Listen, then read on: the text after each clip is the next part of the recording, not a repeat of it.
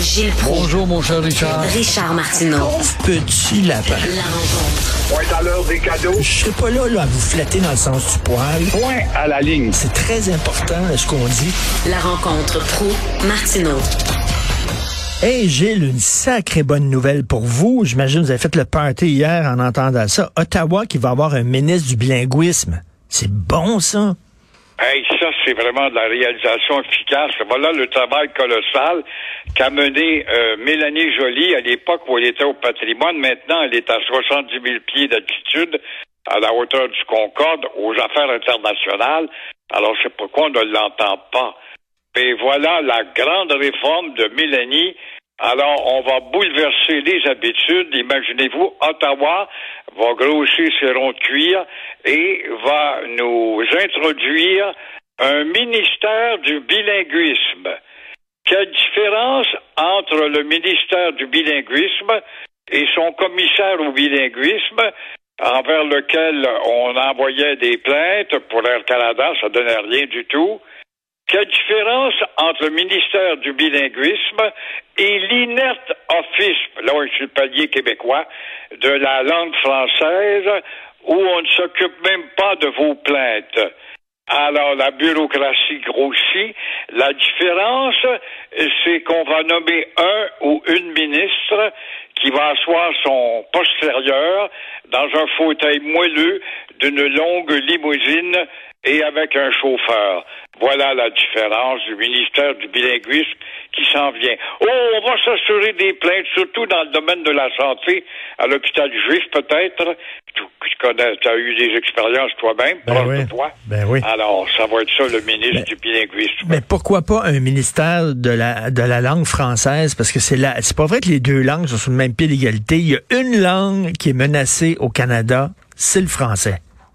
Exactement. C'est un pays à deux langues dont l'une d'elles est beaucoup plus faible que l'autre et on nous fait croire qu'il y a deux langues. C'est pas vrai.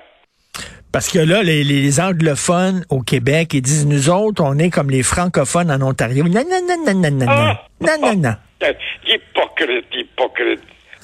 Non, non, c'est, effectivement. Donc, un ministre du... ah, puis Ça, c'est ça, c'est typiquement québécois et canadien. Dès qu'il y a un problème, on va avoir une nouvelle, euh, nouvelle couche de fonctionnaires avec des, des réceptionnistes, des bureaux, euh, des, euh, la recherche, un budget, blablabla. Fait que là, il va y avoir un ministère du bilinguisme. Je suis sûr que ça va, ça va encourager Monsieur Michael Rousseau à parler français. Alors, qu'est-ce que vous faites dans vos parties de Noël cette année? Ben oui, écoute, les parties de Noël, moi, ça, je vais retourner à l'année passée, tout simplement. D'ailleurs, je l'ai déjà dit. Et euh, comme prophète de malheur, je suis tombé dessus. On est en guerre. On oublie ça, je l'ai déjà dit, ça aussi. C'est une guerre que nous traversons actuellement. Et euh, on voit tous les à côté maintenant d'Omicron. Omicron qui est redoutable, il arrive de l'Ontario massivement. Après ça, ça va être quel? Après Omicron, faudra parier quel microbe, comment est-ce qu'on va l'appeler le prochain? Alors, Omicron vous coupe le souffle, l'appétit et les parties. C'est terrible quand on pense aux restaurateurs qui s'imaginaient se sortir le nez de l'eau et voilà que tout tombe. Euh, C'est pas des farces. On parle même peut-être d'annuler les activités de la Ligue nationale de hockey. On est dans les milliards, là. Mais euh, encore une fois, euh, Omicron ne coupera pas les prix.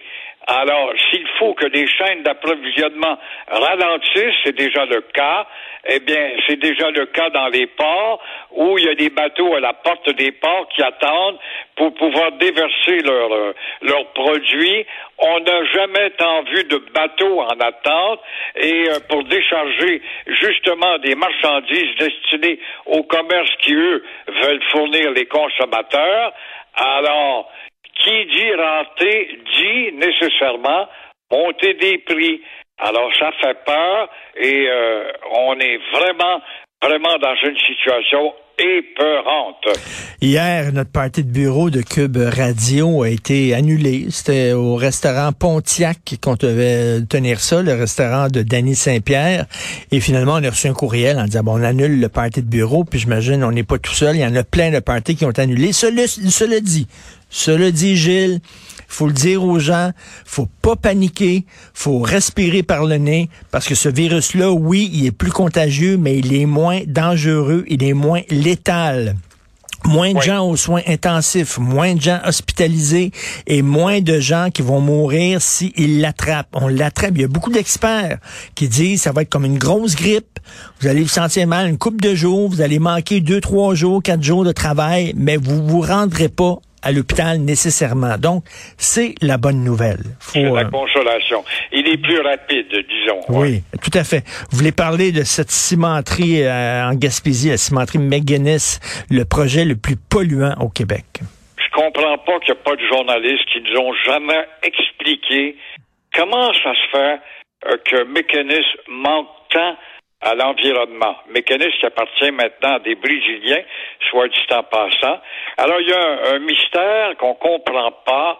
La cimenterie mécaniste, en tout cas, est devenue, on est à Port-Daniel, en Gaspésie, elle pollue comme euh, ça ne se peut pas, à tel point que l'augmentation des émissions de gaz compromette l'objectif de Québec qui veut baisser son taux d'oxyde de carbone mais euh, on ne l'atteindra pas à cause de cette cimenterie. Mais cette cimenterie a été créée en 2014. On est en, dans l'ère moderne, à ce que je cherche. Il y avait des matériaux modernes à cette époque. Comment se fait qu'il n'y avait pas d'écolo autour de la construction? Alors 2014, et nous sommes toujours à la case zéro avec cette cimenterie. Alors comment expliquer que les autres cimenteries au Québec ne sont pas l'objet d'enquête. On est satisfait de la Farge. Hmm. La Farge, qui est une compagnie sérieuse qui fait le meilleur ciment au monde, le ciment sous-marin notamment. Les autres cimenteries du Québec sont pas visées. Comment est-ce qu'elles fonctionnent?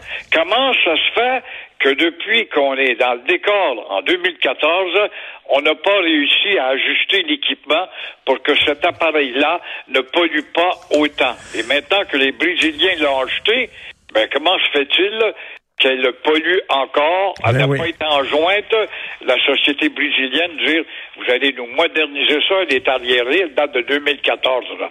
Alors, et qui, euh, qui était ministre de l'Environnement euh, pendant ce temps-là? Yves-François Blanchet. C'est lui qui a dit, oh, la cimenterie n'a pas besoin de passer par le BAP. Pas besoin.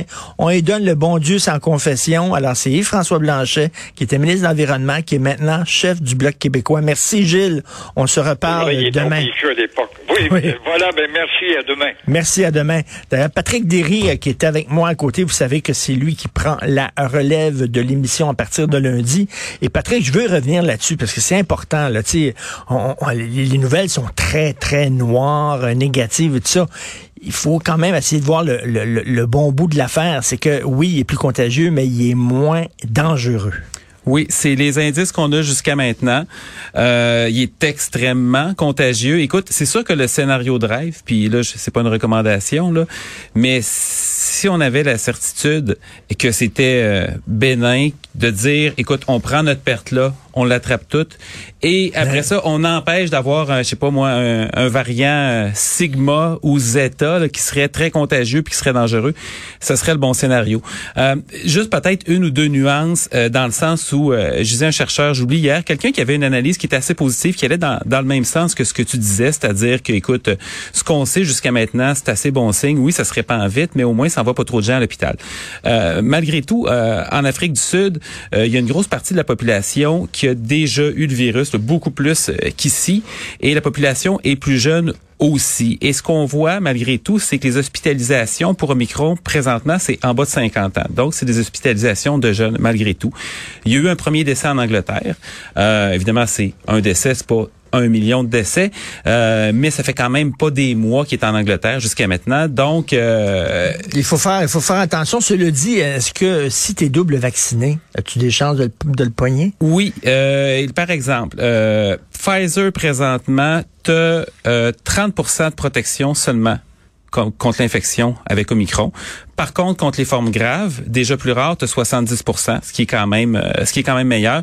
Si tu as une combinaison mixte, comme ceux, par exemple, les, les les gars de mon âge qui ont pris une dose d'Astra dès qu'elle était disponible, puis après ça, qui ont eu Pfizer ou Moderna après, ça, je me rappelle plus le pourcentage, mais c'est une protection qui est quand même pas mal supérieure. Évidemment, avec la troisième dose, là, ça change euh, C'est ça, ma blonde a eu deux AstraZeneca, donc elle a eu droit à sa troisième dose. Puis là, la question qu'on se pose, c'est comment ça se fait qu'on n'a pas eu accès à la troisième dose plus rapidement?